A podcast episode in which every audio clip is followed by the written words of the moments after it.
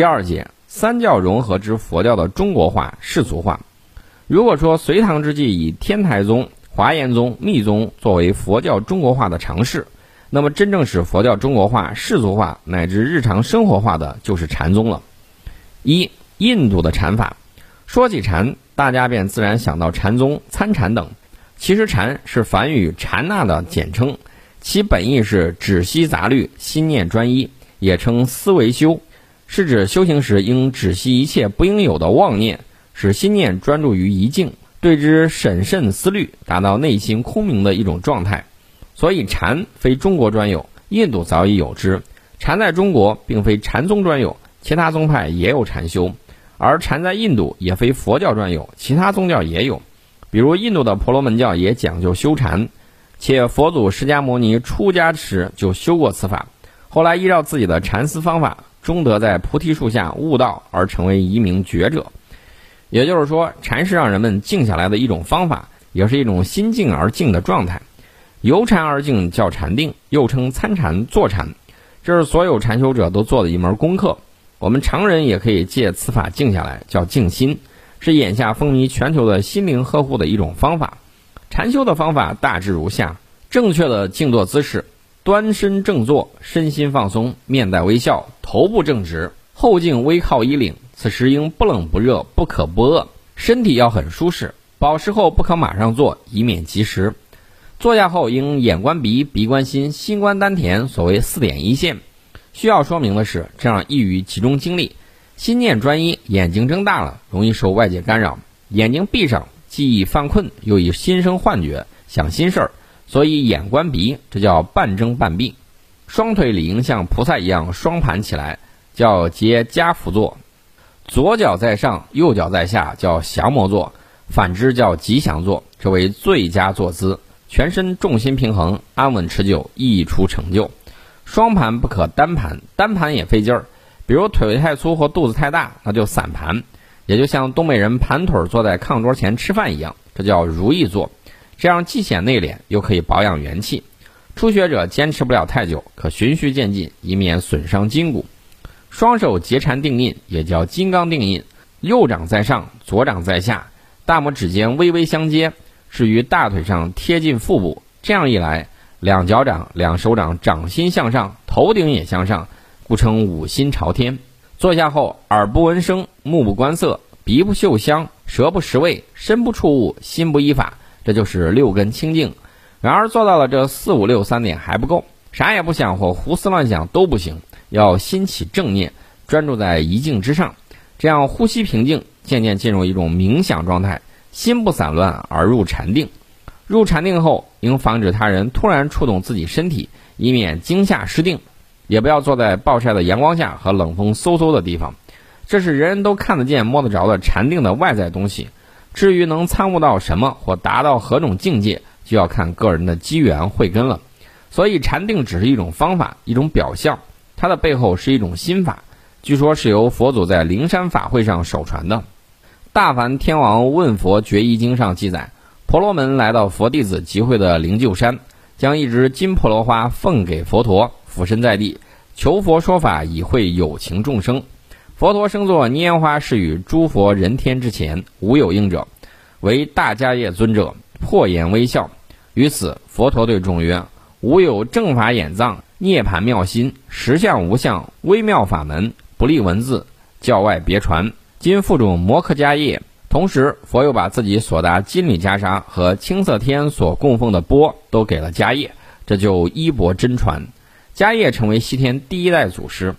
这个不立文字，教外别传的微妙法门，就是佛教禅法的开始。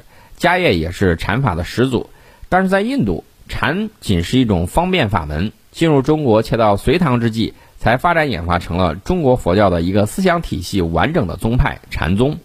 所以，在中国就把首传禅法进中国的菩提达摩视为禅宗的初祖了。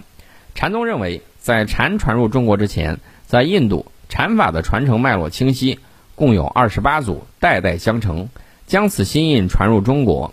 摩诃迦叶、阿难陀、商那和修、优婆居多、龙树大士。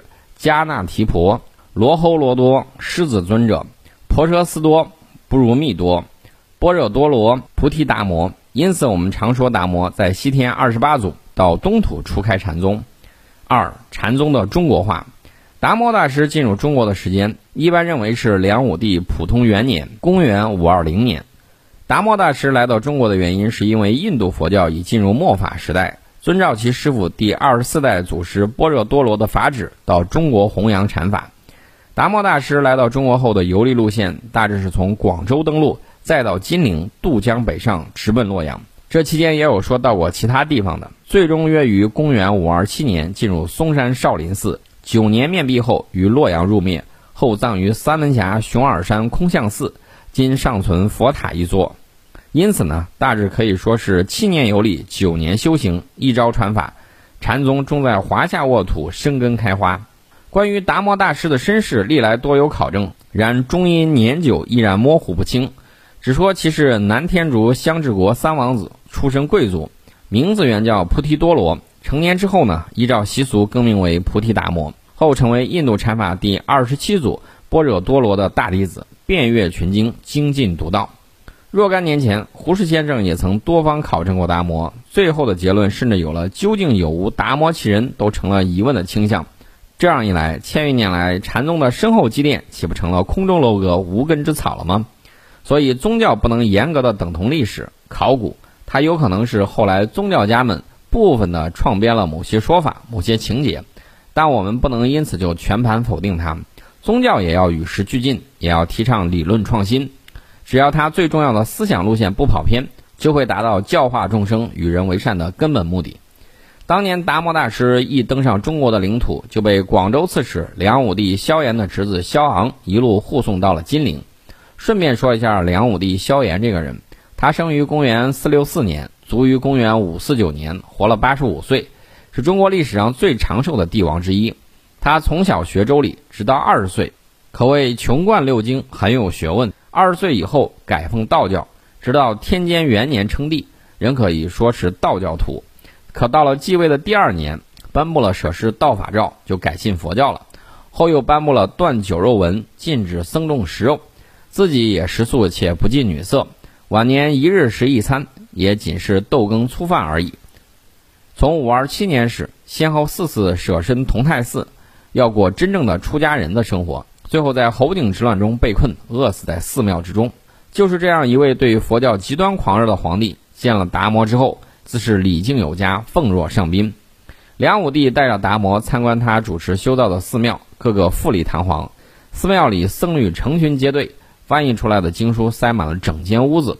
最后他问达摩：“朕继位以来，造寺写经度僧不可胜计，有何功德？”他也就是礼仪性的问一句，按他的意思，自己的功德大了去了。可谁知达摩不痛不痒地说：“并无功德。”照达摩的意思，你乃一国之君，要做这样的事儿，岂不是易如反掌？实乃有漏之因，人天之果，也就是面子工程。我们经常说小乘派、大乘派，小乘即小车，主旨呢是自我解脱；大乘即大车，追求普度众生。境界不同，追求不同。而梁武帝个人功利主义明显，仅是为了自己往生西天。达摩大师传承大乘禅法，要利益天下，自身是小事儿。这样二人呢就谈不到一块儿，于是一个心里说竟敢得罪我，叫你好看；一个心里说此处不留爷，自有留爷处。至于达摩离开金陵前，在雨花台碰到把佛经剪得天花乱坠的神光，乃至达摩一苇渡江北上洛阳，那自然又是一段姻缘，一个神通才能解释得了。达摩大师一苇渡江，摆脱了梁武帝派出的追兵，一刻不停来到洛阳。当时的北魏已是每况愈下。达摩决意入嵩山，一边修行，一边等待有缘之事。当他东出洛阳，看到了由胡太后主持修建的洛阳永宁寺木塔时，合掌连连，口念南无，自言活了一百五十岁，还是第一次见到这么非凡的浮屠，也仿佛让他看到了此次嵩山之行必能弘法成功的好兆头一样，信心百倍地向少林走来。一达摩祖师的二入四行法。达摩祖师来到少林后。所持佛经叫《楞伽经》，该经是由一个叫求那跋陀罗的西域高僧译出的，共有四卷。该经重视玄理，注重人的意念，但不注重语言文字。我们知道佛教是佛祖悟道以后，以其本人的大智慧教育改造众生思想，以达到离苦得乐的彼岸的宗派。佛祖所言者为经，佛祖所为者为律，佛祖所思者叫禅。因而，有的门派重视经书，有的重视戒律，而禅本身就是佛祖拈花一笑时，迦叶也破眼微笑那一刹那，在二人间形成的心有灵犀的一种不易言说的心理活动。所以，禅也好，禅宗也好，是一个斗心眼的法门和宗派。禅不可说，是因为不好说，老是说不圆满，说不透彻，那我们也只能是似懂非懂，强说禅。毕竟还没有那么高深悠远的境界。达摩祖师悟道的方法叫闭关，一是面壁参禅，对墙而坐，这叫眼不见心不烦；二是外息入缘，内心无坠，心如墙壁，可以入道的安心之法，让心同外界完全隔绝，凝心入定，连自己的呼吸也感觉不到，心就会像面对的墙壁一样坚定不移，寂然不动，也就离悟道不远了。达摩教弟子的手段是以心传心，不立文字。不给看教科书，不重视经书上写的哪些文字，直达人的内心，也类似于我们说的抛开现象看本质。禅法里面，心就是本源，就是本质，从心开始到心为止，一切就是为了解决心理的问题。所以禅宗亦叫佛心宗。那么达摩祖师和弟子们修行的内容是什么呢？就是二入四行。二入是指理入、行入。所谓理入，就是入理，要进入一个道理之中。要通过对佛的信仰而觉悟到自己的心性，并深信自己的心性和佛的心性并无二致。只有我们本有的真心，即佛心，被成长过程中的妄念、欲念所覆盖、所污染，才不能显现，才不能像佛一样永恒的快乐。如果我们能够借佛教而达到明白这样一个道理的地步，进入理的里面，断除一切有差别的观念，不再执着于文章字句，就会得到解脱。行入就是要付诸行动，勇于实践，并且这是一个由浅到深、由易到难的过程。四行指的是抱怨行、随缘行、无所求行和乘法行。先要抱怨行，就是不生憎恨心，不怨天尤人，不以怨报怨，而要以德报怨。再要随缘行，即一切都是因缘所生，一切都在轮回，这个世界中就没有一个固定不变的我。生活中的苦辣酸甜也都是因缘合合而生，因缘离散而灭。我只能得失从缘，还要无所求行，不刻意追求什么，不执拗去达到什么目的，因为自有因缘在，一切皆谋事在人，成事在天，应运自然，无为而为。这一点上和道教是极为一致的。最后就是乘法行，这样就能和性境之理契合，就是真正做到了理入。人的行为心性和佛一模一样了。从上述来看，达摩祖师的二入四行法，就是既要明白道理，不明白要继续努力去达到明白，更要学习实践，在现实中去检验、去修正。这里面蕴含了即心即佛、平常心是道的道理，蕴含了佛的心性不需要别处探求，自己的内心本已具足的道理，也辩证地处理了入世与出世的关系。虽主张闭关坐禅、外息助缘，但那只是悟道的必须。悟道的过程始终不应脱离现实社会，脱离现实生活，即佛教在世间不离世间觉。从达摩到慧可，再到僧璨，都依此法修行，所以三者被称为楞伽师。这三者的传承积淀，正是佛教禅宗心性论的基础。无论是后来的道信、弘仁，甚至慧能、马祖、石头等大德，都是在这一基础上继承和发展，乃至后来禅宗顿门被立为正宗之后。也还是把达摩祖师的禅法称为清净如来禅、祖师禅，视为禅法的极高境界。这样也就不难理解嵩山少林作为禅宗祖庭的非凡地位了。二断臂得法的二祖慧可大师，慧可唐以后多写为慧可，实指一人。他是嵩山虎牢人，今河南荥阳，本名激光，又名神光。公元四八七年生，约一百零七岁圆寂，葬于邺城。今天邯郸市成安县商城乡的二祖村，神光本来是一个博学之士，对儒家著说有很深的解悟。出家后受宝镜禅师指点，来嵩山少林礼拜达摩大师。达摩大师因是默然静坐，不开口讲话，使多数前来求道之人无功而返。他对神光也是如此，神光内心也很着急，但还是坚持了下来。达摩闭关，他也入定；达摩开定练功，他也起身比划。达摩不开尊口，他也装聋卖哑，反正一句话就是年定你了。如此几年之后，大约是公元五三四年的腊月初九，达摩在室内入定，神光就双手合十正立门口。夜半时分，雨夹雪是劈头盖脸，神光已是雪人般，积雪过膝。达摩问：“汝久立雪中，当求何事？”神光说：“唯愿和尚慈悲赐予真法。”达摩又说：“若得真法，天降红雪。”神光随抽出护身之刀，毫不犹豫断去左臂，血气涌出，把白雪染成鲜红。达摩为之动容，便脱去袈裟，为其包伤，反复往左臂缠绕，最终染成一件血衣。随后，达摩将法衣自左臂直接右腋下系牢了，为神光讲楞伽大义，赐法名慧可。这就是历史上著名的断臂求法。当然了，这则传说呢已被记录在《武灯会元》一书中，世代传颂。不过，二祖断臂的真相乃是。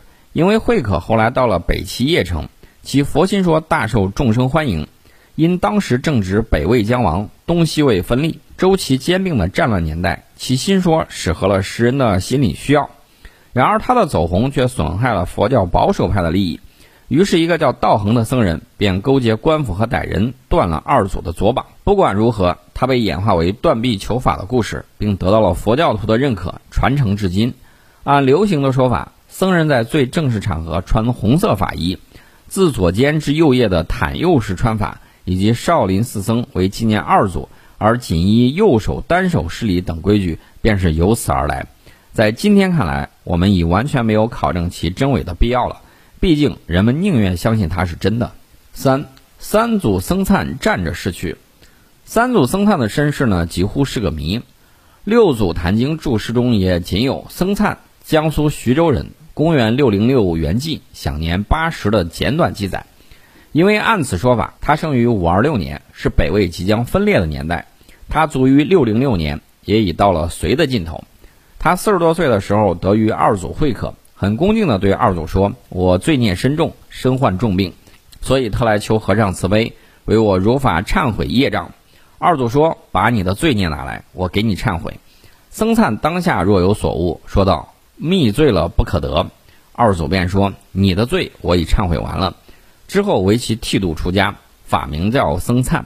建德三年五月十五日，北周武帝下诏灭佛，以八十多岁的二祖慧可大师来到南方，在今天安徽司空山找到了僧璨。因为这里距松落较远，有交通不便，因而禁佛灭法未能带来多少影响。到了公元五九三年，慧可在此将衣钵传于僧璨。这期间，三祖僧璨著作有《信心铭》，这部著作为禅宗的发展奠定了理论基础，也为后来的各祖师著书立说开了先河。公元六零一年，三祖传法给自己身边服侍九载的道信。公元六零六年十月十五日，僧璨开坛说法后，对道信等人说：“愚人皆跪坐中，叹为其意。于今立化，生死自由。”言罢，随手攀树枝，俨然入灭。四四祖道信高举禅宗中国化的大旗，在这里首先要说明的是，从达摩到三祖僧璨，一直奉行由大迦叶创立的头陀行，因此禅宗也一直以大迦叶受之佛陀创立禅法，传承至今而自居为佛教正宗。那么达摩大师持的头陀行是怎样的一种修持方式呢？头陀是梵文译音。又写作度徒、度多等，意思是抖擞，即抖擞衣服、饮食、住处三种贪着之法，也就是平常我们说的苦行。穿衣只穿那种百家补丁的衲衣，起食不挑好坏，一日一餐，且过午不食。住宿更苦，不宿寺庙民宅，要住在远离人间烟火的荒僻之地，如树林子、草棵子、山洞岩居、野坟地等等，他们都能凭借信愿之力随遇而安。因此，达摩入少林，居于今天的达摩洞。其法孙那禅师为服一衣一钵一坐一食。那禅师的弟子慧满更能于寒冬夜宿于雪地荒坟之中。这种头陀行虽然保持了禅宗的独立精神，不入警室，不进官府，也保持了其纯粹性，但是它在中国并不能获得大的成功，因为中国的气候和印度的不同，特别是佛教大发展的北方有着漫长的冬季，像慧满那样的毕竟不多。再加上受到官府和佛教其他宗派的压制，禅宗似乎已难以为继了。怎么办呢？也就是说，达摩造僧璨的楞伽师在禅宗理论上是成功的，但在其运营方式上出了问题。印度的苦行方式不适合中国国情，急需一位像改革五斗米道的寇谦之那样的大德来进行禅宗中国化的改革。那么这个人就是四祖道信。四祖道信俗姓司马，河内人，今河南东北部。公元五八零年生，公元六五一年圆寂，寿七十一岁。七岁出家，十二岁入苏州修禅，后遇三祖，二十一岁即得其印可。随师傅往来于安徽、广东、江西诸寺，最后在湖北黄梅双峰山建立寺院，这就是今天的四祖寺。在这里进行了一系列的改革，直到在此圆寂。他的改革方案有两点是禅宗所独有的：一是建立农禅并举的新模式；二是开创了与农禅一体相适应的菩萨戒。农禅并举就是自己动手，丰衣足食，一边干活一边修行。这样做最起码有两个深远意义。首先，禅宗保持了高度的独立自主，不再过分依赖信众的供养，有了自己的经济基础。其次是禅宗僧侣的社会角色成了复合式。当历史上的禁佛灭法运动来时，我蓄起头发，换下袈裟，那我就是一介农夫；运动过了，又能弘法了，那我剃去头发，穿上法衣，诵读经书，那我又是一名僧侣。这种角色的转变，才不至于使禅宗法脉在中国这样一个以农耕文化占主导的国度中湮灭，同时又使僧侣能在日常起居劳作中甄别修为的偏正，并时时在不经意中获得感悟，为生活禅、工作禅等悟道方式埋下了种子，平凡而不失多彩。之所以把这称为一大改革，是因为按照印度佛教固有的戒律，不得安置田宅、贩卖贸易、蓄养人民、奴婢、畜生。不得斩伐草木、垦土掘地，远离一切种植及财宝。这些戒律的目的是为了避免僧侣争利起欲，避免杀生，影响正果的修成。道信祖师把它打破了。他认为，只要从事种植等活动时无求利之心、无伤害之意，违法而不为实，谋道而不贪利，就不能算是犯戒。那么，为何说菩萨戒也是一大中国化的改革呢？因为佛教中一切的受戒仪式，原则上都是由专门执掌戒律的律师来进行的。即便受沙弥十戒，也要有和尚和结摩师两位大德在场；受比丘戒，更要三师七正十位大德共同参与，仪轨繁杂。菩萨戒作为大乘菩萨所受持之戒律，是沙弥、沙弥尼、比丘、比丘尼等七众戒之外的特别解脱戒，又称佛性戒。它涵盖了七众戒，又超胜一切戒。凡是发菩提心的所有佛弟子，无论出家在家，皆可受持。其律仪分十重戒、四十八轻戒。在中国，菩萨戒自在中国菩萨戒自东晋鸠摩罗时起，经历了一个繁盛期。南朝梁武帝陈文帝与隋朝文帝杨帝等都受过菩萨戒，当然也要有律宗大德在场等种种规矩的啊，自不必说。可是到了四祖道信这里。传戒则由禅门大和尚、大宗师一人主持，强调持戒即持心，心静则罪除。主张即日常劳作悟道持戒，大大简化了程序。其受戒师远达不到正常规定的人数，所以按道信祖师的意思，禅宗有楞伽经为经，有达摩传的直指人心的心性为论，有菩萨戒为律，经律论俱全。那么受戒也就由我们一块包办了。禅宗的这一改革，因为动摇了律宗的地位，触动了律宗的利益。动了律宗的蛋糕，而遭到了律宗一代宗师道宣的强烈反对和讥讽。然而青山遮不住，毕竟东流去。五五祖乱法，五祖弘仁，俗姓周，今湖北黄梅人，公元六零二年生，卒于公元六七五年，寿七十三岁。五祖接法后，先在双峰山，后到黄梅县东山寺弘法，黄梅东山成为楞伽禅学的中心，世称东山法门。达摩大师的禅学到了弘忍大师时，可以说已成宗派。弘忍大师有门下弟子千余人，信众无数。为适应当时环境的发展需要，五祖随后以《金刚经》的般若实相真空妙理教授弟子，接引众生。弘忍大师门下有一位首座和尚，名叫神秀，博闻强记，偏重于弘忍大师的楞伽的静坐、观心、摄心，道行颇深，很受弟子们的敬重。弘忍还有一位得意门生，就是慧能。天资聪明，心性空寂，偏重于弘忍大师的金刚般若之法。而弘忍大师自己偏重于哪一方呢？应是神秀。曾有一个弟子问弘忍：“学道何故不向诚意聚落，要在东山居？”弘忍答：“大厦之财，本出幽谷，不自人间有也。以远离人故，不被刀斧损砍。长成大物后，乃堪为栋梁之用。故知七神幽谷，远避尘嚣，养性山中，常思俗事，目前无物，心自安宁。从此道树花开，禅树果出也。由此可见，他也认为人应该先有一个好的成长环境，长大成才后服务于社会。这和达摩的禅法一脉相承，也很有些禅宗见悟的意味。但结果却是弘忍将法寺的接力棒给了慧能。弘忍大师的这一决定，应算是言不由衷，行不达意，是为乱。再则依佛门的规矩，破例没能将心印传于群众基础最好的神秀，也算是乱。不过这一乱呢，乱出了禅宗的一片新天地。乱的有胆识，乱的超前。曾有香港中文大学的饶宗义教授亲自考证过此事。据他的结论，我们可以有一些新的认识。慧能初见五祖，自言岭南人。五祖虽以岭南人无佛性，并称之为獦獠，又言自小丧父，靠卖柴为生。一日闻听有人诵读《金刚经》，而心有所悟。然而，就是这样一个仿佛又丑又穷又无学历的人。竟能说出“人有南北之分，佛性岂有南北之分乎”这样的见解，这是我们所熟知的一面。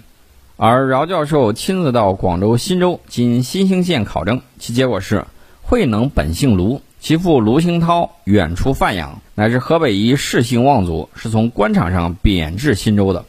慧能母亲李氏是新兴当地女子，本有优异的遗传基因。慧能曾舍新兴旧宅为国恩寺，当非一贫如洗。《坛经》中说其叶落归根，实则儒家礼不忘本之意，即并非目不识丁，而是出自书香门第等等，这就对了。要不慧能大师怎么会有那样的才华境界？一直让我感慨，此人只应天上有。反之一想，后人传下来的记载的不更能衬托出，如果连慧能大师这样的贫贱之士，居然都佛性本有，一悟即至佛地，何况我们呢？于是我们还是宁愿相信这是真的。我们也再次咀嚼起神秀慧能的两句寄句来：一曰身是菩提树，心如明镜台，时时勤拂拭，勿使惹尘埃；一曰菩提本无树，明镜亦非台，本来无一物，何处惹尘埃？六六祖慧能引领禅宗世俗化，从达摩到慧可、僧璨到信弘忍乃至神秀、普济这一传承中，虽有变化发展。但大都既重视经教，同时也重视坐禅念佛、守心去妄求静，这样的过程繁难而渐进，其主旨都在强调染净二心的对立，要通过远离妄念以显现静心。这样的参悟对于绝大多数的平民百姓，甚至只字不识的下层劳动人民来说，太过高雅悠远，难以把握。而慧能大师写下那首著名的彻见心性的寄语后，继续默无声息地在捏蜜房干活。一日晚上，五祖悄然而至，问米碾好了吗？慧能答：早好了，还没过筛。五祖用手杖在石磨上轻击三下，转身离去。是夜三更天，慧能到五祖室内，五祖折上门窗，为慧能讲《金刚经》。当讲到应无所住而生其心时，当下大悟，连声叹道：“真没想到自性本来就清清净净，真没想到自性本来就不生不灭，真没想到自性本来就具足一切。”真没想到自性本来就不曾动摇，真没想到自性竟能升起万法。所以慧能的禅法是主张自证于心，不外求于佛，还强调定慧一体，归戒入禅。任何地点的行住坐卧都是修行，都可以达到禅悟的境界。这就从根本上突破了念佛静心的东山法门，在整个禅宗心性史上具有转折意义。正是这一点，将中国禅宗引向大众化，从而实现了世俗化的大转变。不论俊丑，无论贵贱，不管有无学历，不管职位高低，不分年龄长少，不分从业先后，只要一念起，就能万法生，就能实现小中见大、平中见起的顿然醒悟。有意思的是，慧能强调，如果众生深陷迷惘时，要读经书，要提高认识，接受启发，要实现真正的觉悟，就要脱离文字了，自心体悟，方能解脱。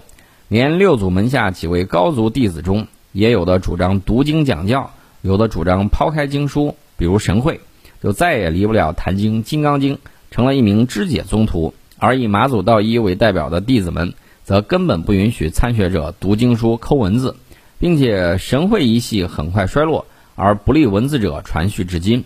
这岂不又回到了达摩祖师的根本教义上了吗？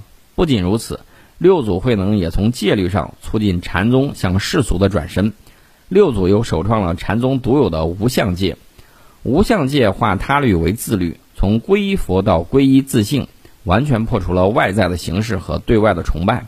无相戒体现了戒定慧、律禅教三者合一的精神，让信众不再被动持戒。心地无非就是持戒，心地无痴就不生祸，心地无乱就不生欲，自然而然不必强求。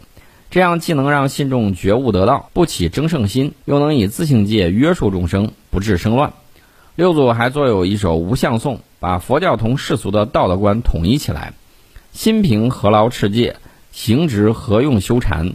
恩则孝养父母，义则上下相恋，让则尊卑和睦，忍则众恶无宣。若能钻木取火，淤泥定生红莲。苦口的是良药，逆耳必是忠言。改过必生智慧。护短心内非闲，日用常行遥逸，成道非由失前。菩提指向心密，何劳向外求玄？听说依此修行，天堂只在眼前。这样禅宗以达摩的心性为宗，以道教的自然为法，以世俗的道德为戒，俯下了玄虚的身子，降低了彻悟的门槛，使修行真正走入了日常的起居劳作，使穿衣吃饭、待人接物、担水劈柴、屙屎拉尿都成了佛事。成为人们体悟佛法的方便法门，即人人都有佛性，人人都能成佛。六祖居功甚伟，无论是后来马祖道一提出的平常心是道，无论是百丈禅师为加强对僧团的管理，创立清规，无论是禅宗一花五叶因家风不同而形成五宗七派，无论是金元时期禅僧积极参与国事而被称为儒禅，还是二十世纪初。以虚云、太虚、印光、弘一等四大德为代表的中国佛教高僧参与救国救民，而积极提倡人间佛教；还有台湾的印顺法师所倡导的工作禅、生活禅，使我们感到禅就在我们身边，使我们明白禅万变不离其宗。宋代杨岐派的白云守端禅师主张祖师堂供奉的佛像应以达摩为宗，慧能次之，三为本派开山，得到响应。他说：“武道生于此土。”初祖菩提达摩之纲言，此时天下之共识，而奈何祖堂中各以开山传法者为其祖，殊不思乃宗乃祖所传所持之罪者乎？又说：吾欲天下祖堂中以达摩大智正其位，以开山传次者培之，安来者尊其始而归其大，岂不然乎？如今禅法之盛，播于全土，禅宗已成为佛教的主流。它适应了中国的国情，汲取了中国的文化，已成为中国思想保护的重要组成部分。而禅根在嵩山，宗在少林。七禅宗六祖有三人，分别是六祖慧能、六祖神秀、六祖法如三人。六祖慧能，慧能到东山寺八个多月后的那天晚上，听了弘忍大师讲《金刚经》后顿悟，密受法印，随连夜南下，在一猎户家中生活了十三年。每餐只食肉边菜，头发很长。后来时机成熟，随到今广州光孝寺，时之印宗法师讲《涅盘经》，因二僧正面风动翻动，被慧能不是风动，不是翻动，仁者心动一句震惊四座，世人方知他是五祖的接法弟子，便在印宗法师的主持下受了剃度之礼。这说明慧能离开五祖时尚未正式受戒。后来到了安史之乱时，慧能的弟子菏泽神会以九十岁高龄在洛阳设坛受戒。因当时北宗巨匠基本上都不在人世了，所以很多僧侣接受了神会的受戒之礼。神会也因此为当时的唐军募集了很多军饷，使得以郭子仪为首的唐军能最终战胜叛军。所以神会老和尚算是功德无量。早些年，神会就一直游走于北方和禅宗北派的弟子们辩论。为慧能争得六祖的正统地位而奔波，因此唐德宗时念及神会的慈悲，皇帝正式封慧能为大建禅师，追认为禅宗六祖，封神会为禅宗七祖。时至今日，在中国佛教的八个宗派中，一枝独秀的实际上就是慧能这一系。六祖神秀俗姓李，今河南卫氏人，五十多岁到湖北黄梅弘忍大师处求法，颇受器重。五祖传法给慧能后，神秀离开东山寺，到了湖北当阳玉泉寺传法，前后达二十年，徒众甚多。武则天听说他的盛名后，特招至东都洛阳，并受到监狱上殿、亲家贵礼的特殊待遇。唐中宗也对他礼敬有加，以至于两京之间接宗神秀，北宗一时宗风大盛。神秀门下弟子如云，声名最高者有嵩山大会善寺寺主普济和西安大慈恩寺寺主义福。公元七百年，神秀年事已高，将普济推荐给朝廷。后来唐中宗又让普济代神秀统领法众。神秀于七零六年圆寂，谥号大通神师。普济临终前曾给人留有遗言：“吾受托仙师，传自密印，远自达摩寻可，可近于灿。”灿传于信，信传于忍，忍授于大通，大通以武，今七业矣。立神秀为禅宗六祖，自立为七祖。普济于公元七三九年圆寂，享年八十九岁，后被视为大照禅师。其师弟义福于公元七三六年圆寂。六祖法如，法如俗姓王，今山西长治人，自幼出家，拜青布慧明为师。公元六五八年。二十岁的法如至黄梅求拜弘忍，修习一相三昧。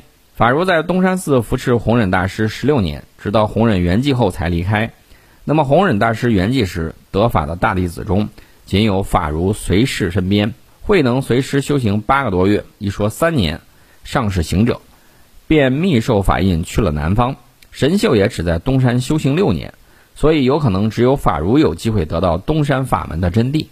法如离开黄梅后，在淮南游历九年，于公元六八三年到了嵩山少林寺。那时神秀大兴禅法，成为两经法主、三帝国师，而慧能已在光孝寺先声夺人，语经四座，被拥立为五祖法嗣。可是法如出世却非常低调，在少林的三年间，众人竟不知其来历。直到三年后，僧人才发现法如竟是五祖弘忍的得法弟子。于是，洛阳一带的高僧大德齐聚少林，请法如开坛讲法。法如道起于心的佛法，简直如天降甘露，点亮了一盏盏自信本有的明灯。法如大师应是自达摩传法于慧可大师后，禅宗祖师第一次重返嵩山，而这期间，少林应是律禅并重，以律为宗。可惜的是，在六年后，五十二岁的法如大师就圆寂了，造塔于今少林寺东千余米的一处山沟旁。此处故名塔沟，法如塔塔身内有一通石碑，石碑上刻出了禅宗传承的最初的说法：达摩传可，可传灿，灿传信，信传忍，忍传如。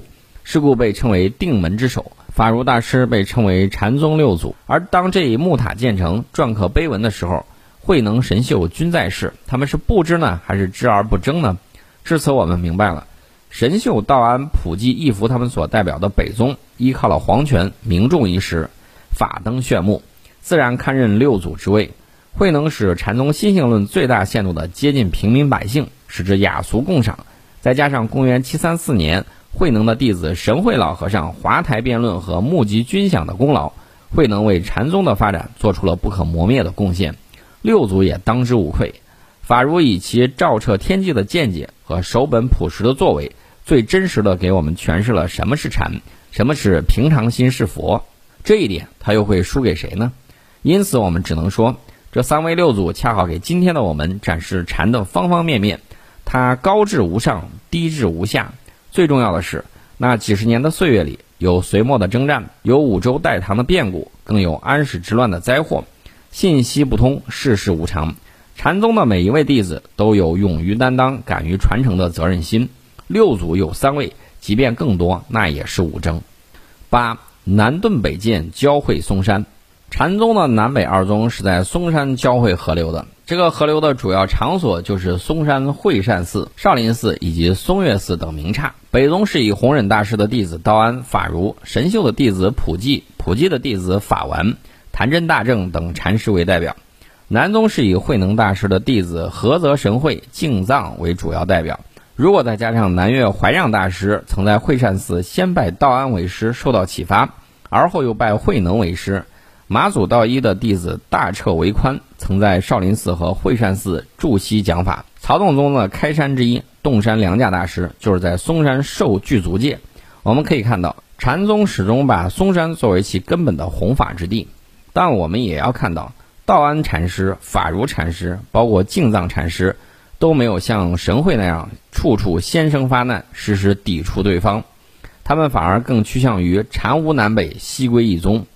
在那数十年后，北宗走向了衰落，究其原因，一是因为北宗自道安到神秀，再到普济义福，始终没有真正走到群众中间，他们更多的游走在上层社会，无形中疏远了劳苦大众，没有真正的邪真还俗，没有更多的在平民百姓中弘扬其直指人心的宗旨。想当年，普济大师的弟子落经静爱寺法完禅师圆寂之日，四方信众数万人护送其金身归藏嵩山少林寺塔林，而普济大师久居都城，使王公大人呢进来礼谒，既严重少言，来者难见其和悦之容。大家想，一个得道高僧为啥板着脸一副不开心的样子呢？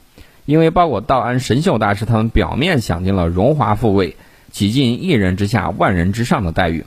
恰如被养在金丝笼中的鸟儿一样，他们所向往的自由没有了，整天疲于应酬，而真正需要佛祖心法解脱的绝大多数人，想要见到他们难上加难，所以不开心、不甘心，但没有办法，最后都是在皇帝老子的眼皮底下往生西天了。这实在是一件很遗憾的事情，因为群众是需要他们的。普济大师圆寂之日，时都城士属节者皆置弟子服。市民百姓基本上都穿上了僧服，也许他们之中的大多数人甚至不曾有过一次与普济谋面的机会。而送葬队伍中就有当时的河南尹裴宽及其妻子儿女等，裴之悲痛若丧所亲，摔跌徒步出城，倾城哭送，屡屡为之空言。裴宽这家的人与普济相交颇深，普济大师有很多近乎神通、让人不可思议的东西，刚好也都被裴宽看在眼中。加上他对大师的心意也深契于心，所以对大师是分外敬重。每天早晚只要见到大师就行弟子之礼，以致让很多不知内情的衙门同僚讥讽。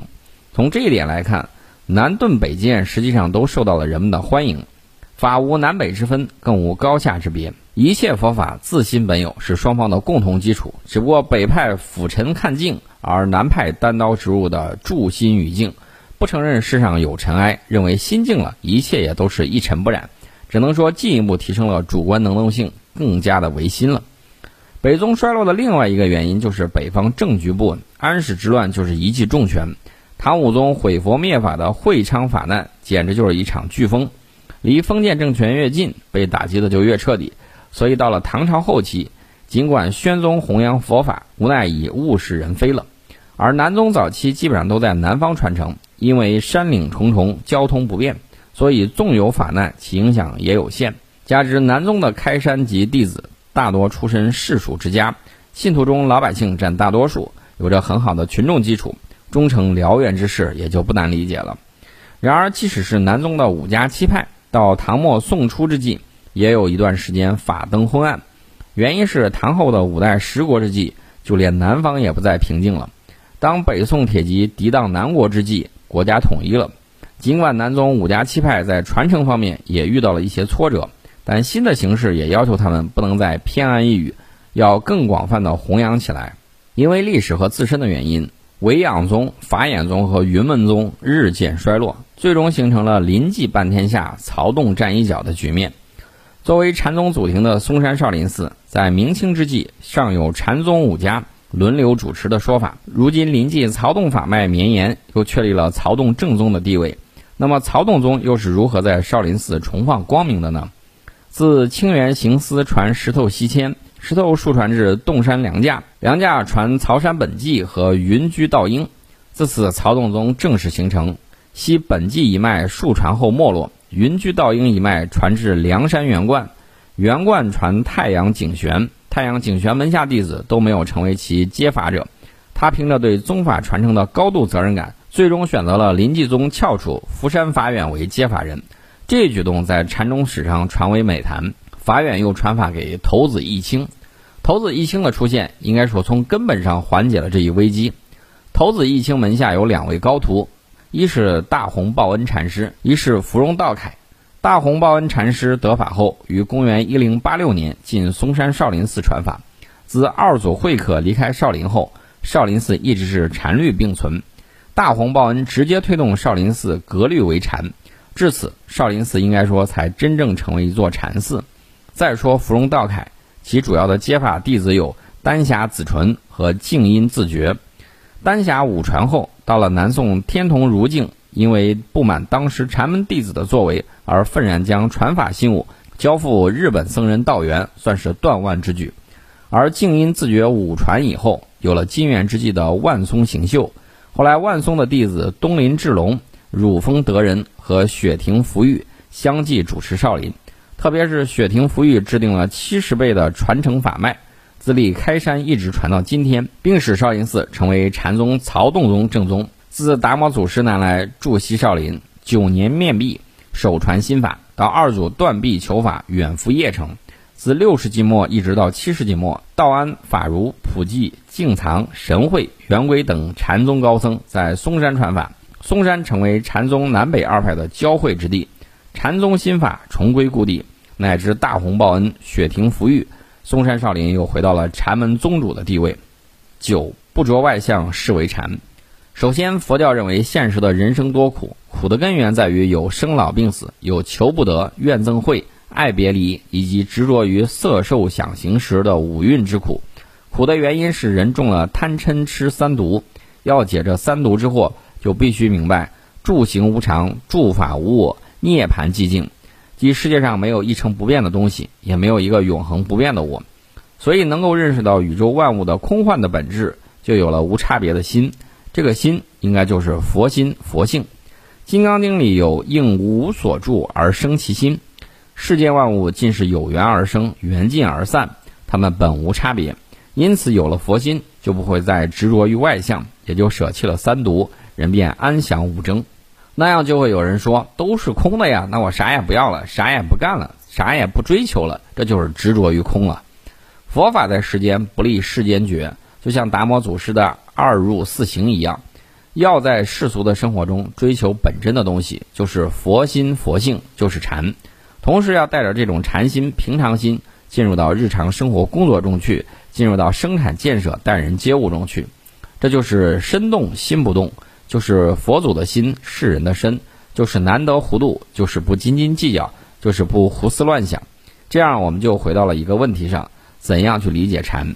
第一，禅是德，佛教就是佛在教育做人，上天的好生之德，佛祖的慈悲，就是为了建立一个充满了爱、充满了仁义。充满了真善美的世界，无德不谈禅，整天算计别人，背后伸手投机钻营，机遇熏心，不识赡养，不知反哺，缺斤短两，坑蒙拐骗，假货赝品，草菅人命，权钱交易，践踏公正，铺张浪费，歧视穷困，仗势欺人，以强凌弱，崇洋媚外，蔑视国家，好逸恶劳，挑肥拣瘦，不宜跟这些人论禅，他们的心不静。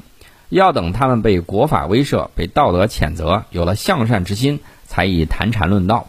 所以，禅是水中月、花中香，它只会出现在存留在体验者的心中。参禅者要像从大火中逃离出来的人一样，对断绝无德之事不能有丝毫犹豫，要唯恐避之不及。第二，禅是学会享受安静。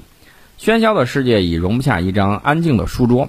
这是许多年前我在一本书里看到的一句话。当是一个文人面对日益浮躁的社会、日益功利化的众生发出的无限感慨。确实，社会竞争日益激烈，近乎残酷，谁也不能饿着肚子去享受安静，去故作清高、故作另类去读什么禅。但是要看到，没有一个人因为的确走投无路而被困死、饿死的。随着我们国家民生工程的不断进步，加上自己力所能及的劳动，生存权是没有问题的。关键是你对自己的期望有多高，有没有不切实际的妄念，有没有静下心来认真思考自己应该发挥哪样专长，去走什么样的人生之路。孔子曰：“学而不思则罔。”而眼下有些人根本不愿去思考，人云亦云，盲目从众，只敢无休止的动下去，而不敢一个人静下来，那样会变得六神无主，百般无聊。禅的本意是静下来冥思，是找到自己困惑的心结。所以，我们应该忙中偷闲，更应该在闲暇时学会享受安静，学会静静的思考。第三，禅绝不是盲从。历史上因为南禅放下屠刀，立地成佛，自性本有，无需外求的这种思想的夸大，一度出现了敢于骂佛、打佛、杀佛的狂禅。这当然不是心灵上的无组织、无纪律、无政府主义，而是在提倡那些整日为泥菩萨像和佛教经典马首是瞻的信众们，敢于正视自我。敢于破除偏执，实现心灵的真正解放。他们敢于蔑视权威。有一个大家常讲的公案：是说在一个寒冷的冬天，丹霞禅师到一个寺院里借宿，半夜冷得实在受不了了，他就把佛像当中供着的木佛像劈了烧火取暖。一个弟子发现了，大惊之下赶紧报告寺院住持。住持呢，随着弟子来到佛殿，大声指责：“你好大胆，怎么敢把佛像烧了？”丹霞禅师轻松地说：“我在烧佛舍利。”那个弟子忙道：“真是屁话，木头里面怎么有佛舍利？”丹霞禅师说：“既然这是木头像，又无舍利，索性多烧几个吧。”听了这话，主持及那位弟子竟然若有所悟了。他们敢于否定经典。这里说两则公案：一则说有名的赵州禅师问众弟子。你们一天读多少佛经啊？有的弟子说一日五六卷，有的说一日七八卷，数目不等。禅师说那样的话，你们都不会看佛经。弟子不解，就问禅师：“师傅，那你一日又能看多少佛经呢？”赵州禅师说：“老僧看经，一日一字。”另一则是说有僧人问圆成禅师：“大藏经中除经律论之外，还有什么奇特的地方？”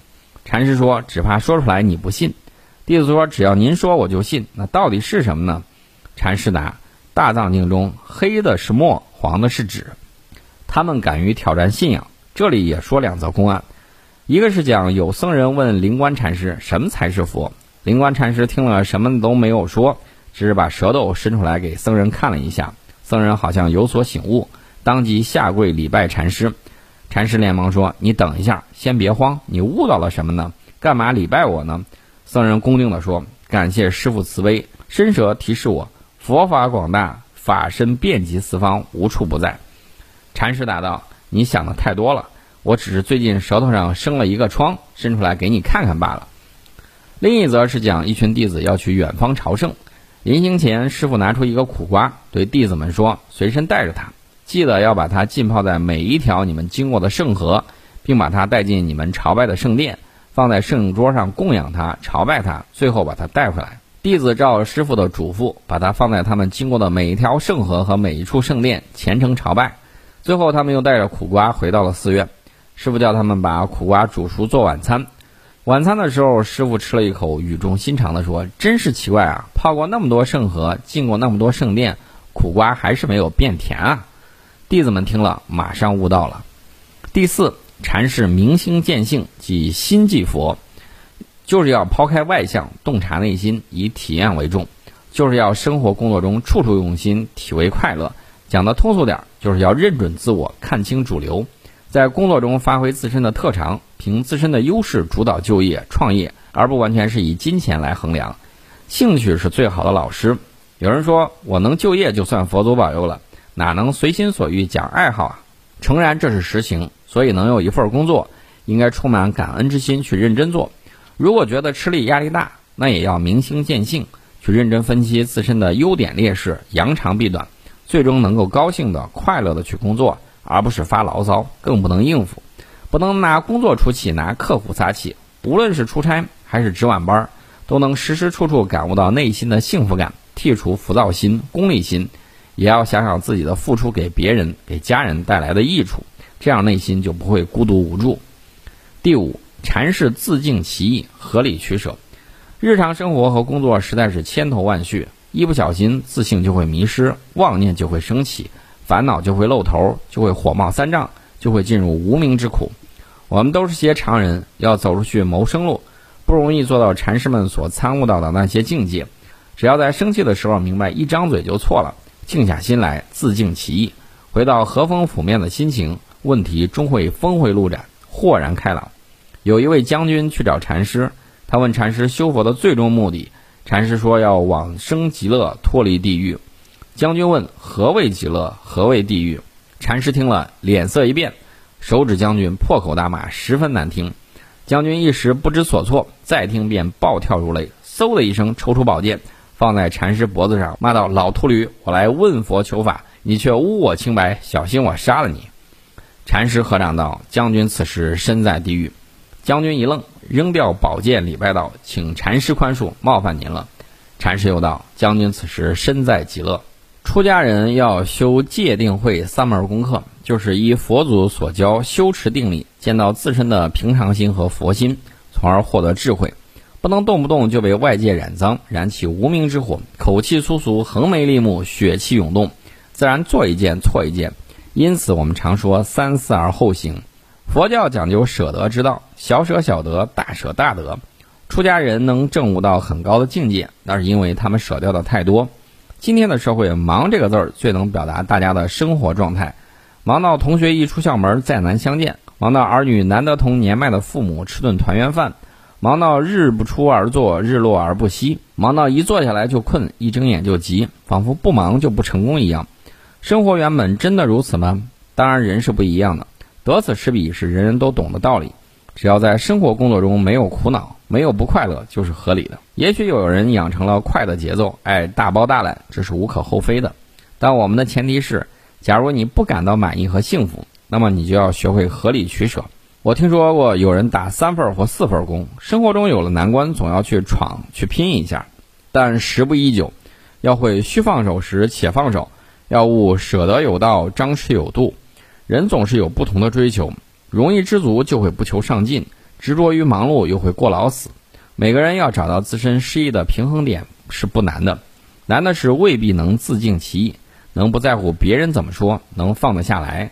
这有一个小例子：一个人出门办事，跋山涉水，好不辛苦。一次过山崖，一不小心滑落下去，幸好崖壁半腰有一棵树，他双手攀住了树枝，才保住了命。可身子荡在半空，上不去下不来，为难之时，忽见佛陀站在悬崖上，慈祥地望着自己。他像见了救星一般，赶紧说：“佛陀慈悲，救救我吧！”佛陀说：“那你要听我的话。都这个时候了，我怎么会不听你的话呢？”佛陀说：“那好，请你把攀住树枝的手放下。”那人一听，心想：双手一放，岂不一命呜呼？反而更紧地抓住树枝，说啥也不敢放。佛陀只能转身离去。第六，禅是身动心不动的积极入世。佛法，特别是禅宗的心法，应有两个阶段：一是由俗入真的阶段，去证得佛法是出世；二是由真还俗的阶段，是践行和弘扬的阶段，是入世。不敢把修行拿到现实中去加以验证，是佛坎中的佛，是书本上的法。佛陀当年让弟子化缘，就是让弟子在实践中弘法，也算是佛法的市场营销。一味避世的佛法是没有恒久生命的。出家人入世，既可以验证自己修禅的成果，又可在日常劳作中继续证悟。同时，禅要在农禅并举、商禅并举、禅武不二等方便法门中实现时代化的蜕变。禅是在与中国社会实践相结合、被中国化的，不脱离实际生活，是禅有了一统天下的强大生命力。禅在不脱离生产劳作的过程中。使中国佛教不再被西方贬低为不劳而获的寄生虫，出家人也好，社会人也好，都应在劳作中获得禅悦。关于这个实践，西藏宗喀巴大师讲得很清楚。他说，修行有个准备阶段，第一，对于世俗要有远离心，要放得下；第二，要少欲知足；第三，要断杂物，杂物不能太多；第四，要调食；第五，要守戒，养成好的生活习惯；最后，有了佛的心性智慧。就要积极弘法，以实践行动大行利益人民的事，这才是顺守于如其本来的如来。是故心外无佛，佛外无心，本无需他处寻觅，时时反省自心即可。即身处红尘，亦可得法。